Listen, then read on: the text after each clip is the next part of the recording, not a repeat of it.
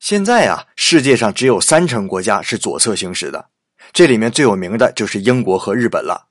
因为在古代，人们习惯把刀剑配在身体左侧，而两个相对而行的人如果都靠右侧，很容易因为刀剑的相撞产生决斗。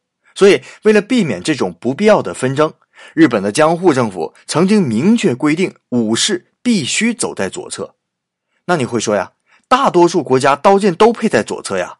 对呀。